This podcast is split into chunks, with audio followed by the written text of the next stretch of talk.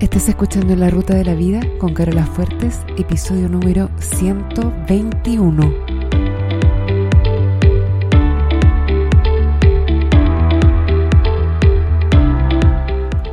Porque lo importante no es el destino, lo importante es el camino.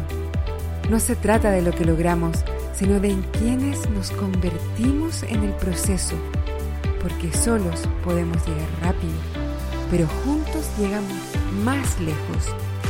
Te invito a compartir el camino. Bienvenido a la ruta de la vida. Hola a todos mis queridos compañeros de viaje. ¿Cómo están?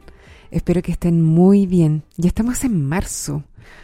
Wow, este año para mí ha pasado muy rápido. Yo estoy grabando esto al final de febrero, porque tengo un viaje al fin de mes y vuelvo los primeros días de marzo. Entonces estoy dejando todo grabado y programado para no dejarlos a ustedes sin un nuevo episodio ningún día.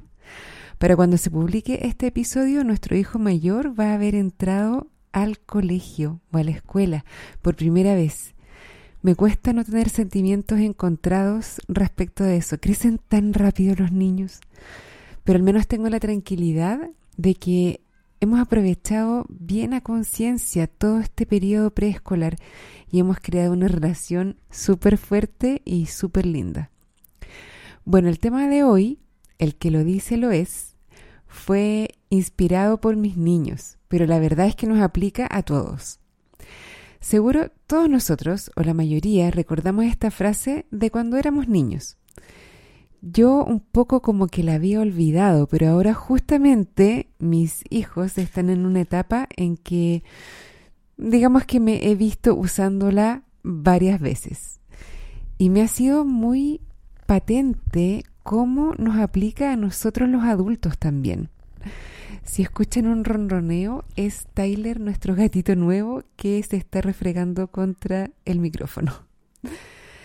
Bueno, esta frase la usábamos cuando algún amiguito nos decía algo feo, algo pesado, algo que no nos gustaba, ¿cierto? Si tu amiguita te decía fea o tonta, tú decías el que lo dice lo es, o espejito rebota, y así le devolvías el insulto al que te lo había dicho en primer lugar. Bueno, mis niños están en una etapa en que se dicen tonto, feo y cosas más Mm, feas también.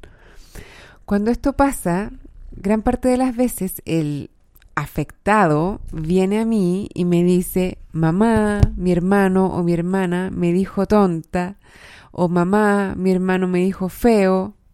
Entonces yo les estoy enseñando el concepto de el que lo dice lo es. Y es como una manera de desincentivar que se digan esas cosas. Ahora, mi primer instinto al principio era llamarle la atención al que le estaba diciendo al otro la cosa fea, pero gracias a Dios, o a quien quiera que ustedes crean, rápidamente me di cuenta que esta no era la mejor manera de abordar esta situación y les voy a explicar por qué.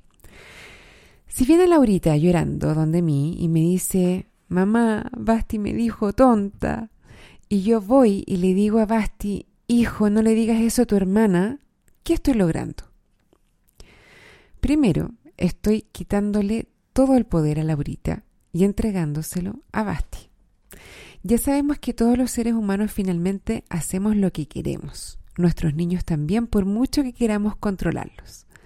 Por lo tanto, si Basti realmente quiere hacerlo, va a seguir diciéndole tonta a su hermana. Lo va a hacer a escondidas, lo va a hacer cuando yo no esté, y más aún cuando se dé cuenta que sus palabras tienen un efecto, que a ella le afecta, que le molesta. Los niños a esta edad les gusta sentirse poderosos y que lo que ellos hacen tiene un efecto sobre los demás. Segundo, le estaría reforzando a Laurita que la pena que ella tiene, la tristeza, es porque su hermano le dijo tonta. Y eso no es nunca verdad.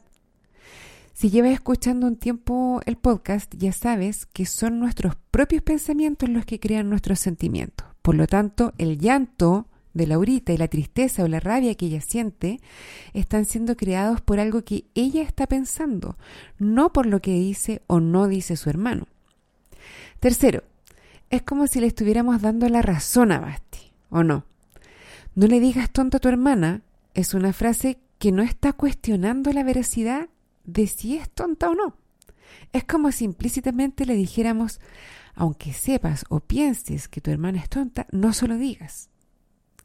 Cuarto, incluso si Bastián realmente estuviese convencido de que su hermana es tonta, ahí Tyler botó un vaso.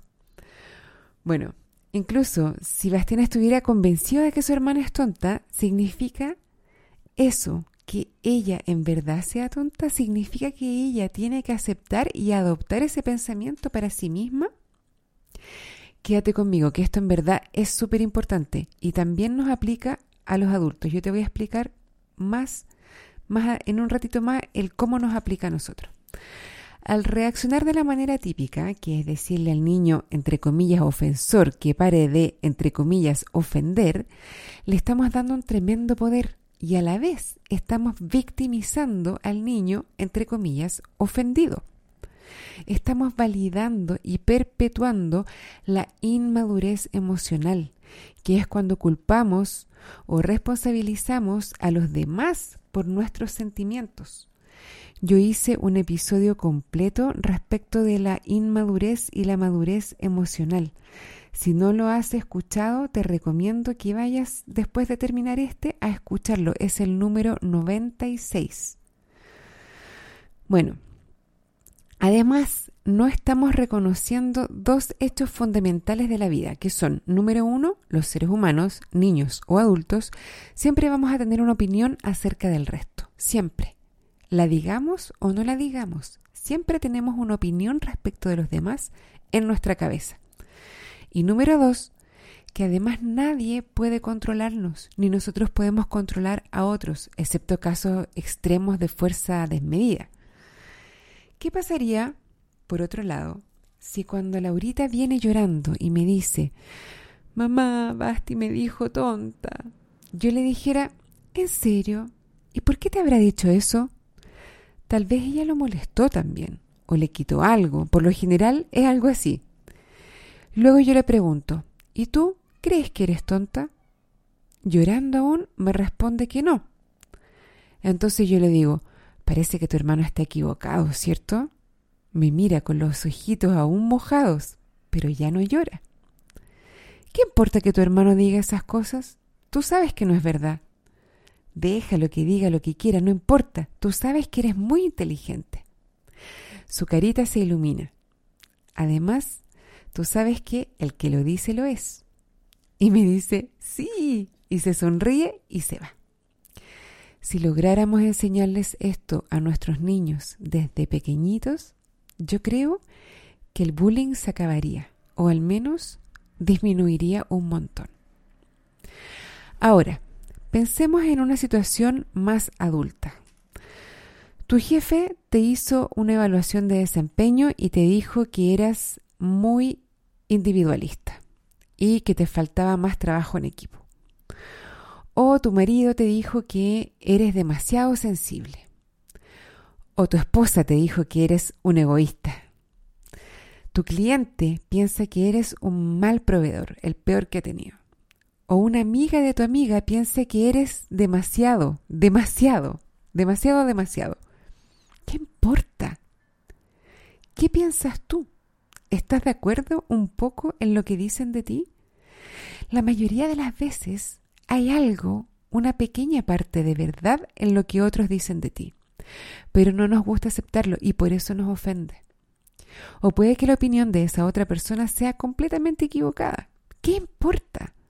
¿Estás dispuesto a tolerar que los demás estén equivocados respecto de ti? ¿Por qué sí o por qué no? Tómate unos minutos y responde estas preguntas.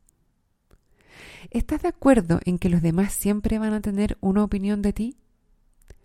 Y esa opinión a veces se va a parecer a la que tú tienes y otras veces no se va a parecer a la opinión que tú tienes de ti mismo. ¿Estás de acuerdo en que no podemos controlar a los demás, ni ellos a nosotros, por supuesto? Si estas dos cosas son verdad, inevitablemente va a ocurrir que en ocasiones alguien tenga una opinión de ti y que tú no estés de acuerdo con esa opinión. ¿Vas a sentirte ofendido cada vez que pase eso? Veo a veces en, en Facebook o en Instagram una cita que dice, nadie te puede ofender sin tu consentimiento. Y es muy cierto. Tú tienes que darle a esa persona el poder a través de creer lo que te está diciendo para que eso realmente te afecte. ¿Cuán capaz eres de tolerar la diferencia de opinión que puede haber entre otras personas y tú respecto de ti? Finalmente, la mayoría de las veces cuando algo nos molesta en otra persona es porque eso mismo nos molesta de nosotros mismos. Yo recuerdo cuando era mucho más joven tenía una amiga que hablaba mucho y a mí me molestaba que hablara tanto. Y un día me di cuenta que yo también hablaba un montón y probablemente me molestaba porque yo quería hablar y ella no me dejaba.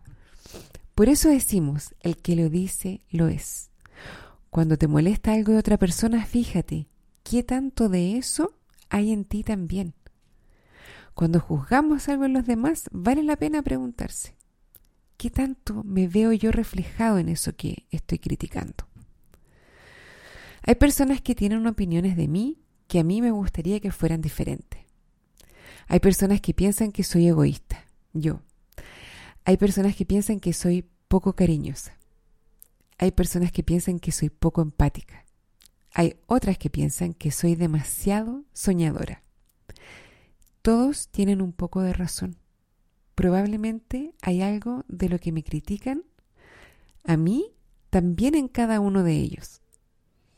Y aunque reconozco algo de verdad en lo que ellos me critican a mí, creo que en su mayoría están equivocados. Yo creo que soy mucho más generosa que egoísta. Yo creo que soy muy cariñosa y empática y que soy muy soñadora, pero podría ser aún más soñadora. Pero decido no enfocar mi energía en querer que cambien de opinión. No tiene sentido. Yo no puedo controlar la opinión de otros respecto de mí. Por lo tanto, cualquier esfuerzo, cualquier segundo, cualquier mínima energía que yo dedique a tratar de cambiarla está perdido. Ahora, ¿qué opinan otros de ti? ¿Sabes? Incluso si te lo dicen, ¿tienes la certeza de que eso que te dicen es lo que opinan de ti? Muchas veces lo que nosotros creemos que otros opinan de nosotros está solo en nuestra mente. Y la verdad es que nunca vamos a poder comprobar si está solo en nuestra mente o también está en la mente del otro, aunque nos lo digan. No podemos tener la certeza de que es 100% así. ¿Qué crees tú que opinan otros de ti? ¿Y estás dispuesto a tolerar que opinen eso? Bueno, si tienes algún comentario o pregunta, puedes escribirme un mensaje por Facebook en el fanpage del podcast que es www.facebook.com slash la ruta de la vida podcast. Y si estás ahí, aprovecha de darle un like a la página. Eso es todo por ahora. Me despido hasta el próximo lunes y como siempre les deseo una excelente semana y un muy buen viaje.